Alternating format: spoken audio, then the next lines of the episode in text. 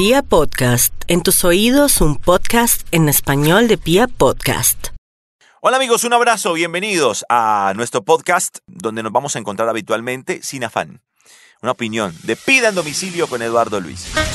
Se viene el consumo de uña. Yo no soy el bambino. Tengo mi propio nombre. Yo soy Eduardo Luis, el que cuando relata redes Se ha armado mucho alboroto con el tema Atlético Nacional y el estilo de juego que está desarrollando el profesor Juan Carlos Osorio. Es muy polémico, es muy polémico, sí. Pero la verdad, en esta, sí, en esta también voy a estar con el profesor. Y en esta estoy con Atlético Nacional. Creo que eso que están haciendo es absolutamente distinto, que rompe con esquemas en un país como el nuestro en nuestro fútbol. Este tipo de cosas rompen esquemas. Porque nuestro fútbol colombiano no se ha caracterizado precisamente por ser ni muy ofensivo, ni de muchos goles, ni muy atrevido. Es más, creo que hemos sido más conocidos por ser conservadores, manejadores de pelota, hasta lentos. Y lo que está haciendo Atlético Nacional es completamente diferente. Sí, necesita pulirse, estoy de acuerdo. Que queda expuesto, sí. Pero si vamos a pecar por uno de los dos lados, qué bueno que Atlético Nacional decida pecar hacia el lado agresivo. Qué bueno que Nacional diga, ¿saben qué? Sí, soy desequilibrado, ataco mucho. Y no que Nacional diga, sí, soy desequilibrado, me defiendo siempre y ataco poco. No, para el fútbol colombiano es muy bueno que aparezca una idea como la de Nacional. Para el fútbol colombiano es muy bueno que aparezca una idea como la de Juan Carlos Osorio, de poner 6, 7, 8 efectivos al ataque, de correr el riesgo, de pararse en tierra ajena, de poner todos sus efectivos en el campo contrario, de exponerse para que lo contraataquen, de asumir el protagonismo. De decir yo voy y te gano, y puede perder, y sí, venga, gáneme si puede, pero yo te juego a ganar. Sí, el equilibrio es muy importante. Tal vez es lo ideal. Pero si vamos a pecar para uno de los lados, qué bueno pecar para el lado de Nacional. Qué bueno como peca Juan Carlos Osorio. Qué bueno como peca Nacional. Me gusta.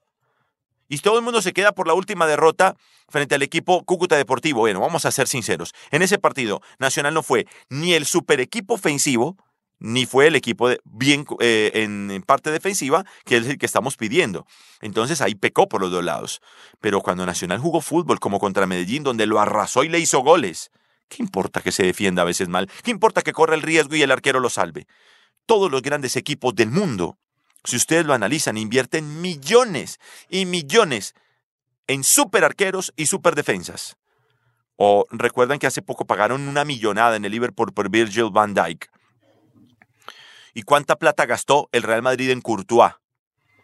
¿Cuánto gastan estos equipos? ¿Saben por qué? Porque estos equipos son grandes y saben que su misión en el fútbol es ir a atacar. Ellos saben que su responsabilidad es correr el riesgo, ser ofensivos. Ellos juegan a ganar.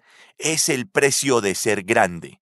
Entonces, claro, como tienes que ganar, como tu objetivo es ir y hacer goles, dar espectáculo, porque no es solamente ganar, sino también dar un espectáculo, sabes que vas a correr más riesgos, por eso necesitas mejores arqueros, mejores defensas, porque estos tienen más trabajo de lo normal.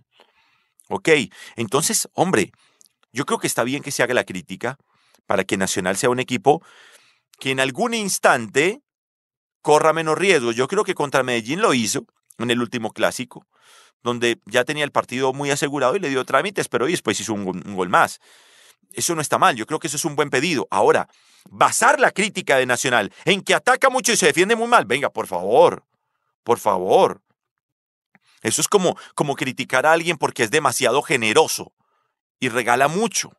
No, venga, pues, seguro es muy importante ahorrar, pero también es muy importante dar y Nacional da. Nacional da mucho. Entonces yo creo que está bien que se le pida un poquitico de equilibrio, me parece bien. Ahora, criticar y decir que está mal lo que hace Nacional, no lo comparto. Y he leído un montón de cosas y he escuchado un montón de cosas al respecto que no puedo estar de acuerdo con muchos. No, por favor. Sí, Nacional quedó eliminado con Tolima. El fútbol es así. Creo que Nacional tranquilamente pudo clasificar. No se le dio. No se le dio. Estaba ganando su partido. Hubo un error de Muñoz, un penal y clasificó Tolima, que tiene sus méritos, que es un equipo que además lo tiene medido y que no está pintado. Tolima es un buen equipo. Pero Nacional en general es un equipo para aplaudir. Yo creo que esto es para aplaudir, sí.